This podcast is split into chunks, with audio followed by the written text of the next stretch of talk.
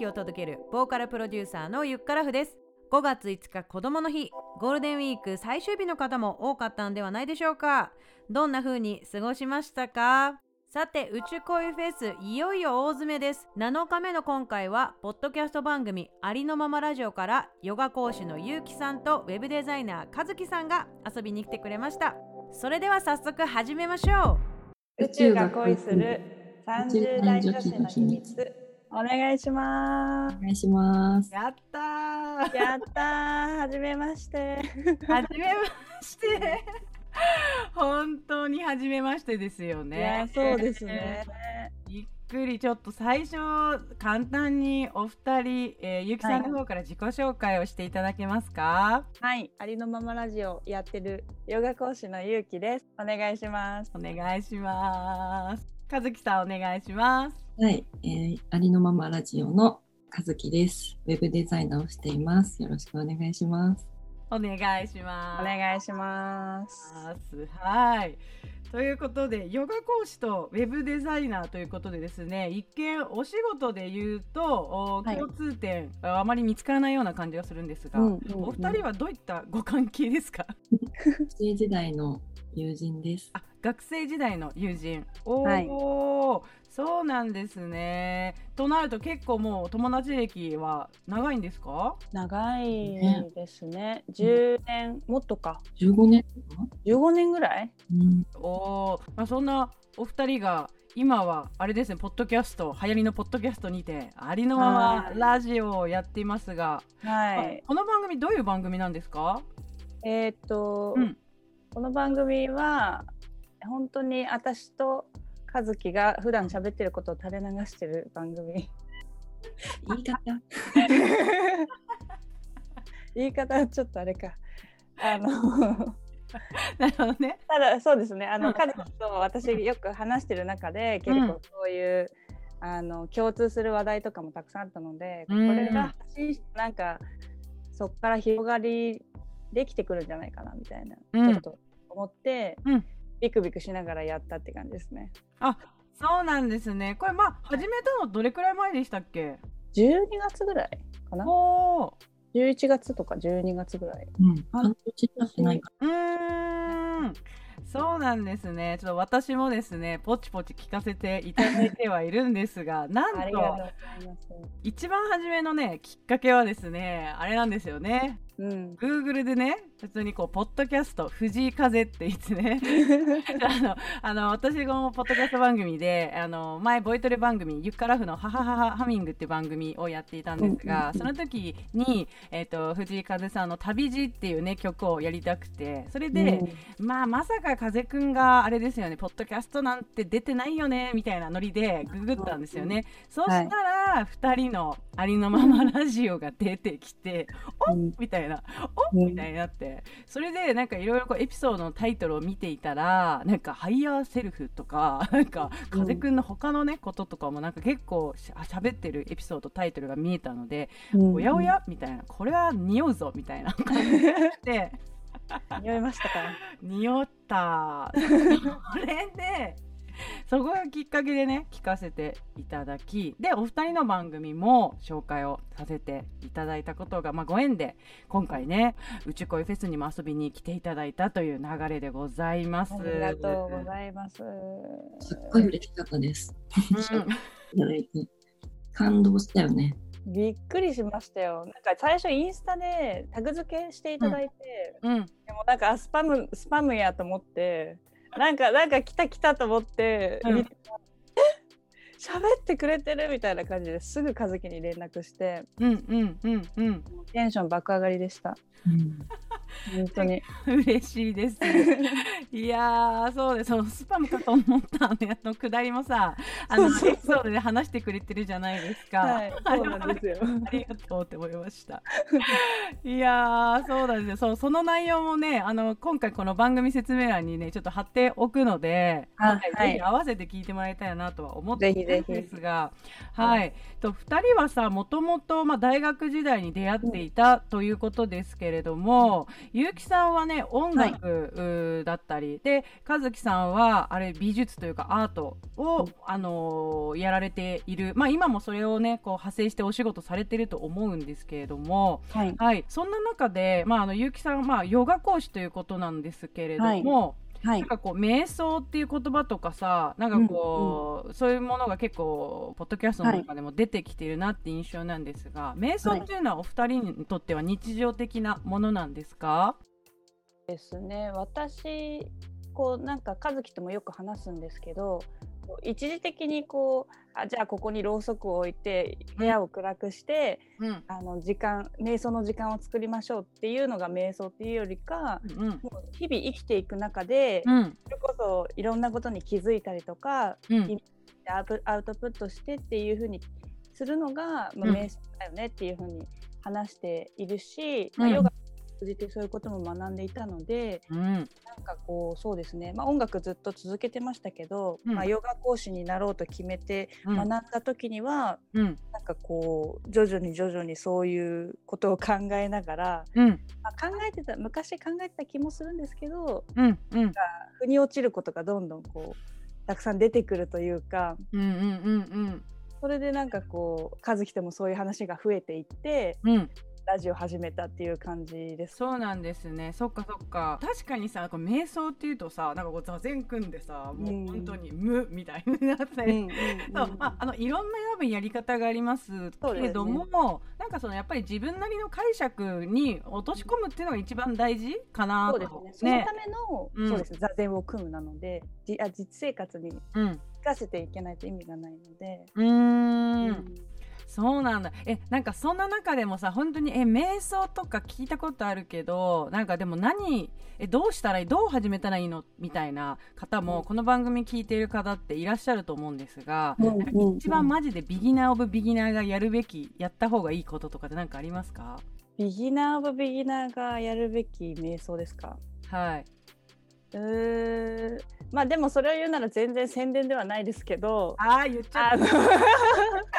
全然宣伝じゃないんですけど多分ヨガは体を動かすっていうなんか分かりやすいきっかけがあるじゃないですか。うんうん。だから、うん、例えばお寺に行って座禅組んで何もしないとなんかした感がないけどないない。あの ヨガって座禅から来てるので、あのとりあえず体を動かしてまあなんか体で感じてあなんか硬かったけどまあ一回ぐらいな感じできっかけとしても始める、うん、最初の一歩としてはまあ、入りやすいかなそこからこういろ本読んだりとかあ自分が感じたこととかっていうのはいいかなとは思います。まあ自分がそうだったからかもしれない。ああでもそうだよね、うん、それが一番でも聞いてて説得力もあるし、なんかやってみたいなって思えるかなと思います。うん、え、ゆうきさんはあれですか？普段はまあ今はどうスタジオとかでやってるんですか？それともオンラインとかでやってるんですか？えっ、ー、と自分でその場所借りてまあそれお寺なんですけどそこでやってます。やば。え 和樹さんも行ったりするの？それは。行ってます時々。やば。えそれどれくらい？えいつやいつやってんの？とか言って。行こうとしてんだけど。それはぜひ来てください。後でご連絡します。おおやばいやばいやばい すごい。あ、でも都内ってことですか？あ、そうですね。おお、やば。多分これ聞いてる方、私のね、なんか知り合いもやっぱ都内の人もまあまあ多かったりするんで、なんか集まっちゃうかも。あ、それはちょっとそれで嬉しいです、めちゃくちゃ。あ、そうよ。その詳細も、はい、お送りします。そんな場所と思ってなかったんだけど。みんな今求めてるんだから。ところ、そうか。じゃあちょっとまた、あの、最後にね、お知らせとしてね、また教えてくださいね。はい、はいへえそっか。確かに瞑想いきなりというよりはやっぱヨガ入り口で、えー、いかがですか？っていうお話だったけれども、うん、はい。まあヨガはかなりキャッチーじゃん。なんか女子みんな意識高い系みんなやりだして、やってるみたいなイメージだけど。わかりますわかります、はい。はい、そこからまたみんなそのそれぞれさ、まあ、学んだりとかあしていって、うんうん、で瞑想行ってえ結局こうだよねみたいにたどり着く普通にシェアする中で発信してみようみたいなきっかけになったと思うんですけど、うん、この発信してみて何か変わったこととかってありますか？良かったこととか。あでもまだあのその途中なので全然始めたばっかりでこう模索してやってる感じではあるんですけど、うん、会話だけだとその2時間とか長くても2時間3時間とかで、うん、なんかそうだよねってなって終わっちゃってたことが、うん、2人の間ででもそれはどうなんだろうみたいな感じで、ちょっとあのまあ反対反対ってわけじゃないけどこうぶつかることとかも、少しずつ出てきたりとかしていて、なんだろうな。別にそれで意見が違うからやめるとかっていうことではなくてもうすでにこう私と結城はなんかこう多分一生友達だろうなと思っているくらいこうお互いの在り方を認めてるみたいな私は思ってる。あり方って言葉がすごい好きなの。出たそうですよね。ね、よかった。そう、ま、りました。そそのままこうなんか反対意見でも、うん、じゃあどうその間を見つけていくのかみたいなことに、うん、そのアリラジでやっていけたらなと思っていて。そうかそうか。素敵だな。いやなんか2人のさコンビネーションっていうか聞いてて気持ちいい。なって思っていて、はい、ゆうきちゃんはどっちかというとパッションみたいな、うわみたいな、うわみたいな感じですよね。えそうです。野生、野生。野生がそうワイルドな一面もあると思うんですが、それよりね、和樹さんがこのね、このローボイスで、包み込むみたいな。そう。全部もう整理してくれるし、勇気が言いたいことはこういうことでしょって言って、そうですっていう感じで。すごくだからその2人のバランスが気持ちいいよねって聞いてて思います。嬉しいです女子ってさ結局すげえ喋るの好きじゃん。喋んのマジで喋りますよめっちゃ喋るじゃないですか。でもなんかあの感情にな乗ってまあそのまあそれこそグルーブで喋るっていうのはすごい大事なことなんですけどそれを実は振り返ったらで振り返って整理したらめっちゃすごいいい情報みんな言ってるはずなんだ。それをちゃんとポッドキャストっていうアーカイブが残るものに、ね、だってこれ世界中の人が聞けるわけじゃないですか、アップル、 Spotify、グーグルミュージックね、アマゾンミュージックでそうなるとなんかすごい価値あるなっていうか、うん、なんかこのね多分ちょっとまだ年聞いてないけど多分近いと感じているけれども、はい、なんかほら、はい、なんかペアーズやったとか 話してたじゃん私もやったことあると思って。そうそうそうその話もよくします和樹とあ本当にそう。でもなんかこう今2021年ににねあの30代で生きてる私たちがちゃんとこのアーカイブで残していくっていうのはねすげえ価値あるぞやって思ってて。うんうんうん、うん、リアルなね声ですしね、うん。そうなんですよ。だからそういうことを意識的にやってる2人はやっぱすごいなんか素晴らしいなって思って。なんかその作品を、うん、音楽だったり絵画だったりっていうフィールドだったんで、うん、作品を作って発表しないと表現にならないっていうふうにずっと思ってたんですけど、でもこの結城と私の2人で話してる間にこう、うん、なんかこうどうなんだろうどうなんだろうって言いながら最後に、あそれだってなる瞬間があって、うんうん、なんかでも一人の頭の中でやってることと明らかに違うから、うん、会話は会話でそのセッションというかこれはこれで表現だよねっていうふうになって、うん、それでラジオっていうものをやり始めたとこはあるので、うん、すごいゆっかさんが言ってくださったことはアリラジを理解してくれているって感じで。本当ですね。で でもさ確かに思う今までさ肩書きとかさどこの大学出たとかなんかこうステータスみたいなところに重きが置かれていた昭和の時代平成までみたいな感じで、うん。うん、まあ一応風の時代にもなりましたよみたいな話もあるんだけど、うんうん、アーティストがアーティストじゃないとこういうじゃあ作品発表しちゃいけないとか、うん。うん、なんかこう音楽もうちゃんとパッケージされてないとダメメジャーデビューじゃないとダメみたいな何かそういったこう凝り固まったものがすっごい型にはまったものがあったなってあの思っているんだけど、一方でもう今って今その和樹さんもおっしゃっていただいたありラジのその、まあ、今あり方みたいなところの話で言うと、2人が話していることがもう本当ジャズセッションになっているから、もうこれ自体が本当アートだよねっていう、まあ、アウトプットがラジオっていう作品みたいなことなんですよね、きっとね。うち恋フェス3日目に出てくれた、このかちゃんっていう子がいいんだけど、今2人が話してた内容あの、えー、本当日常自体がアートだよねみたいな話とかもよくしてて。そうだからなんかわざわざ作品をゴーンってねこう作らなくてもそのこのうちらの会話自体がもうアートだよねっていう話とかもしてたからそこが本当今2人とめっちゃリンクしてるからこれこのかちゃん多分聞いてると思うから「えー、わかる!」って言ってると思う。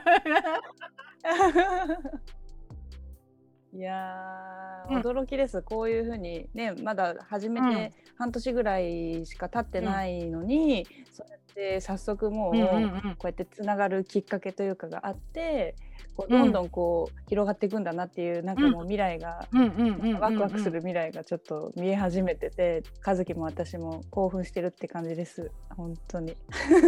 ねえすごい、面白いな。こう自己発信をしていくっていうのが例えばあの歌のレッスンとかもオンラインでやってるんだけど、うんうん、小学生の女子多いのよ。45人いるの。うん。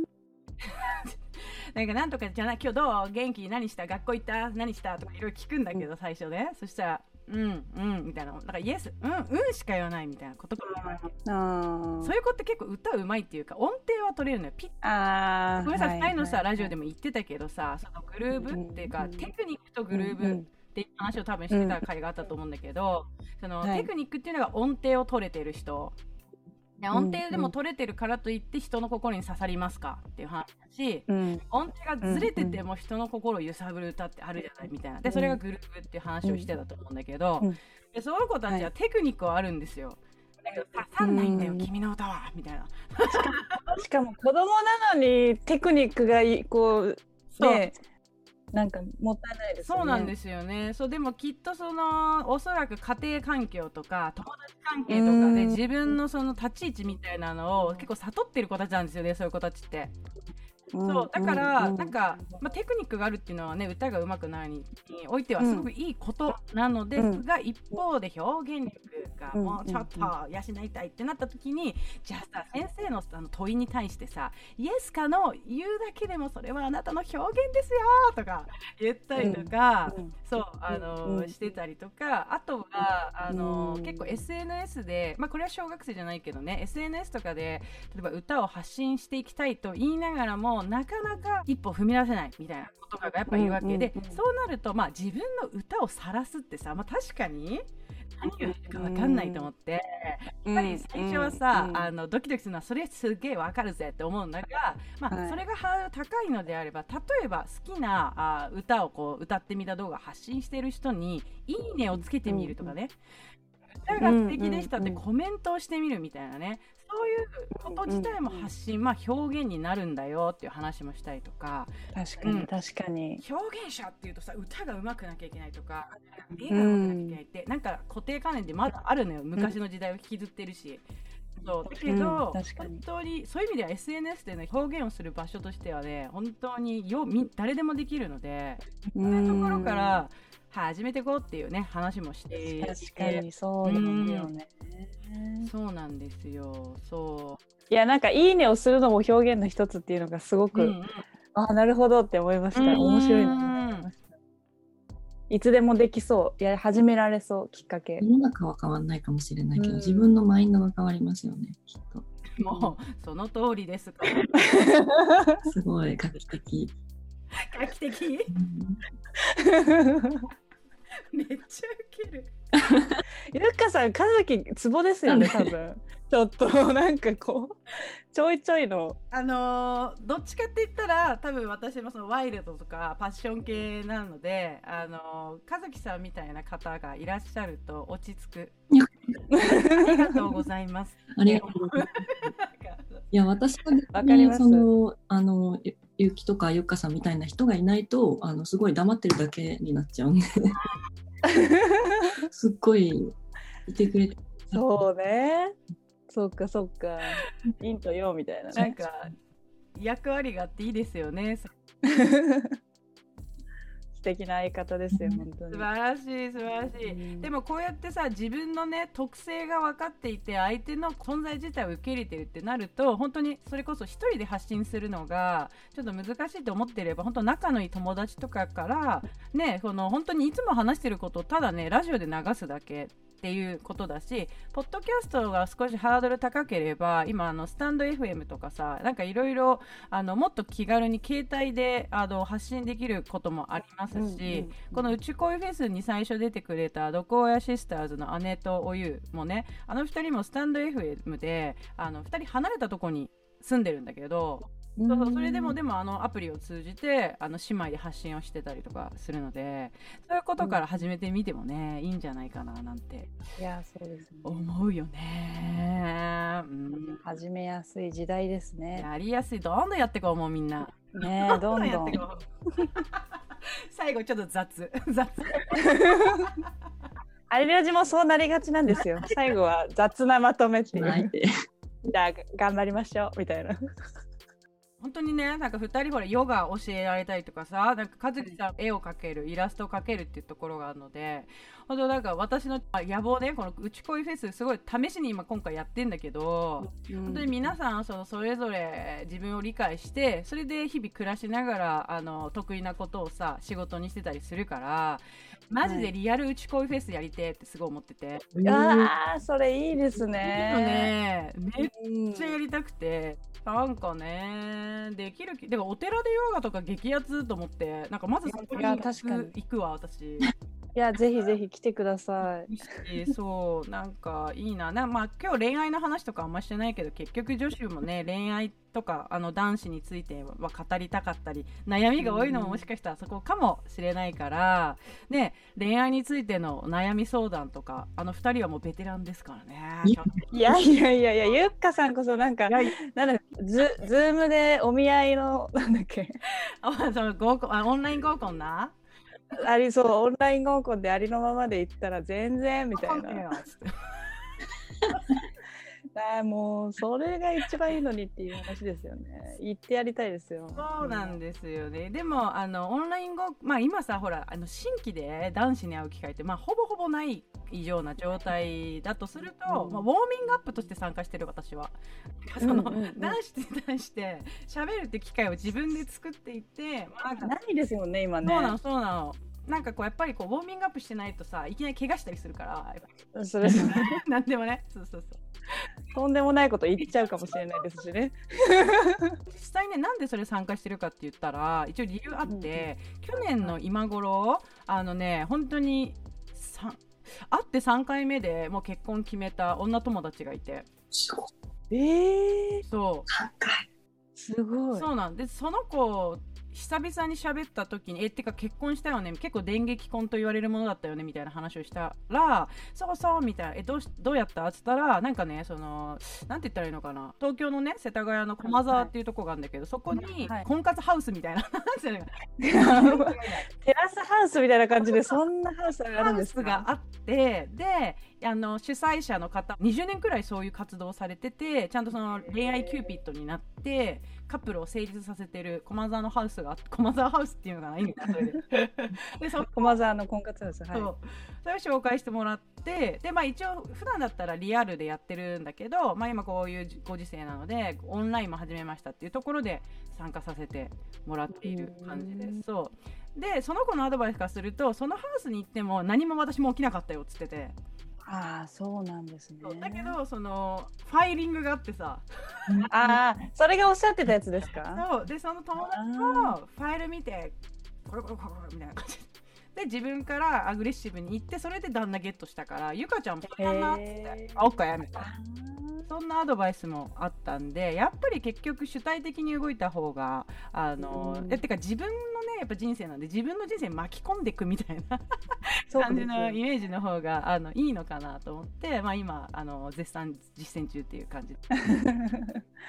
なるほど。そうですそうです。やべえな恋愛系の話もしたかったそうですね。あ今回？あ今回今回。うん。あ。今回もそうですし。でも、あれですか、2人の番組に恋愛相談来たらお答えしていただけますか？えもう全然しますよね。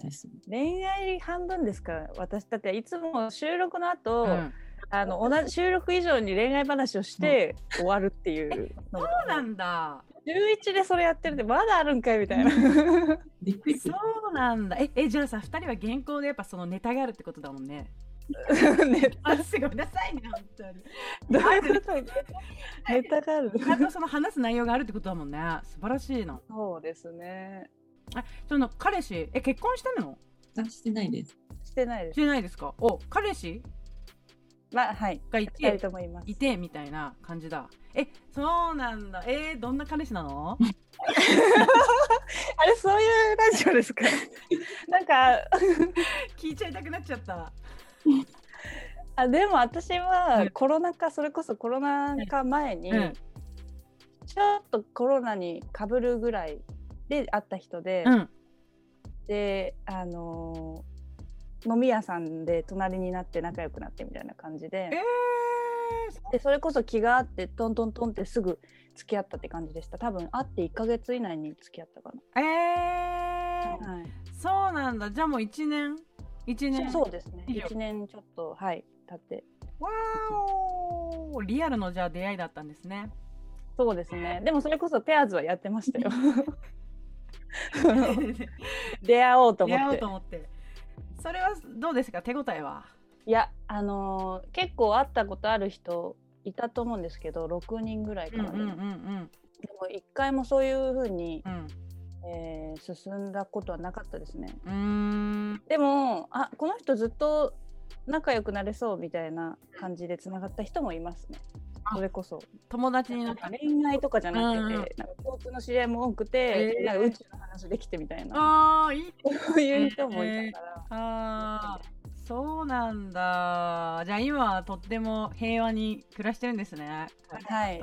平和に 暮らしてるそうか。つい暑い和樹さんはどうなどうですか？私は私はそれこそペアーズなんですよ今の彼氏が。結構長くやっててな10人以上あったかなっていうぐらいなんですけど、えー、うん、その中で他の人は2回3回会うことっていうのはそんなになかったんですけど今の人は本当になんかもう毎週毎週会うようになって、うん、話も合うしポンポン進んでいろいろなことが。やっぱうまくいく時ってポンポンポンポンっていくんですか？そうです。そうですね。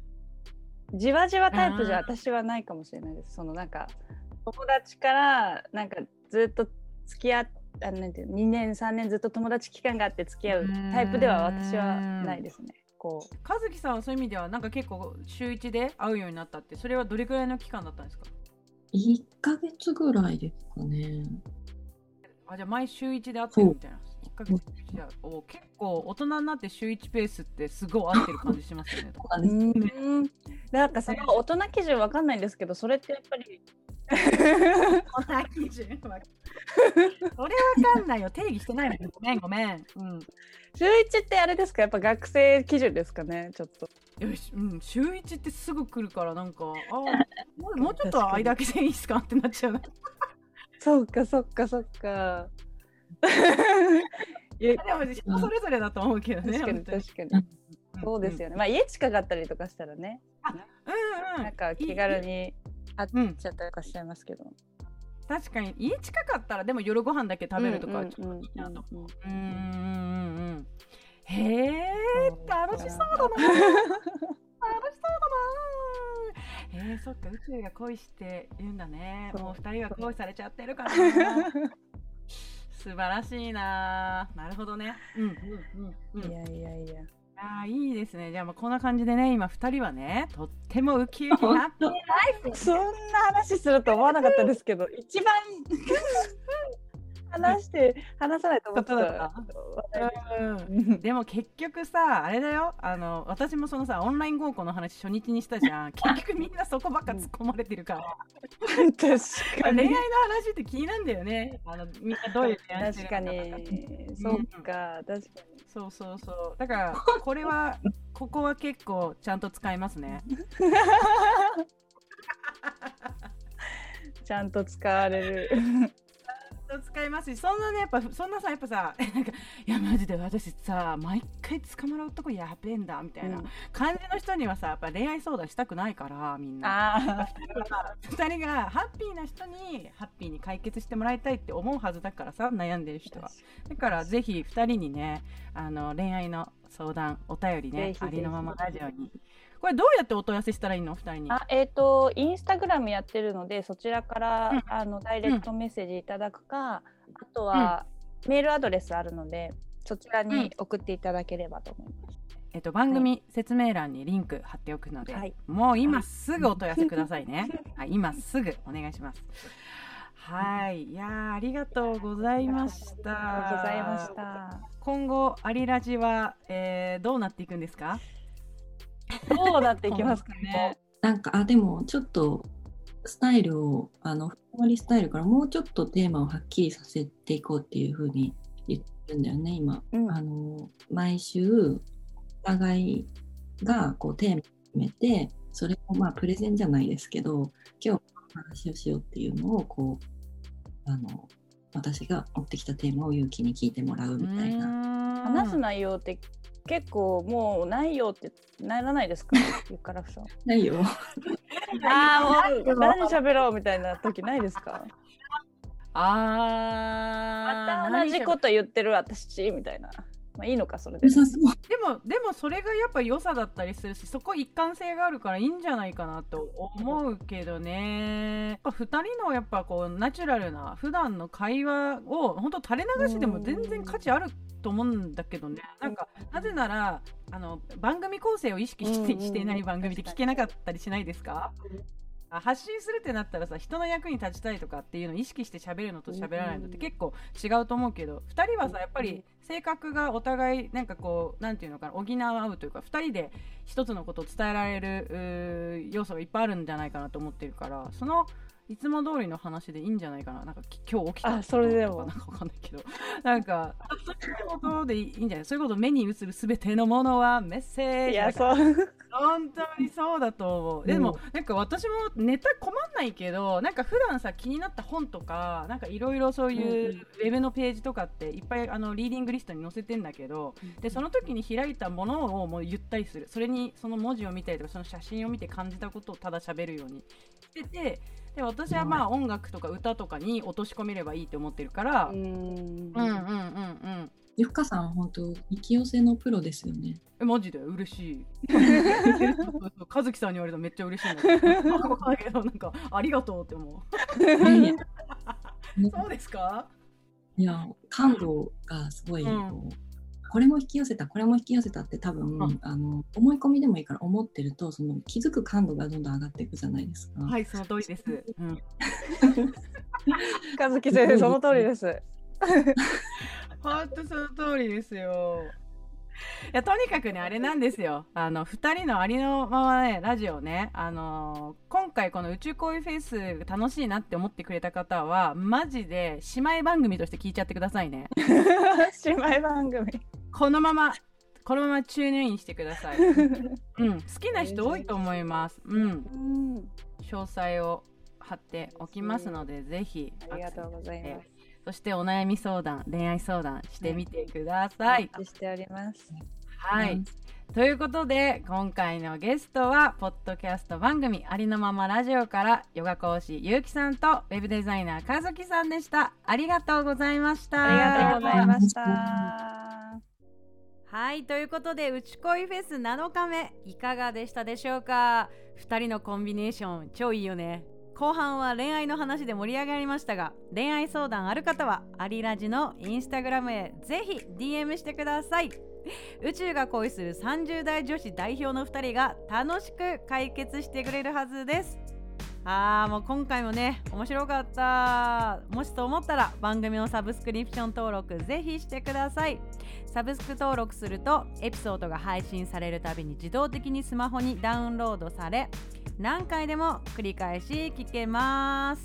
ということで次回宇宙恋フェスラストは5人に1人の HSP さんへ向けて自分本来の豊かな感性を発揮しながら生きる方法を発信している HSP ゆりかさんが遊びに来てくれます。もしあなたが生きづらさを感じていたら HSP だからかも。HSP チェックを交えながらたっぷりお話伺います。ではまた明日。ゆっからふでした。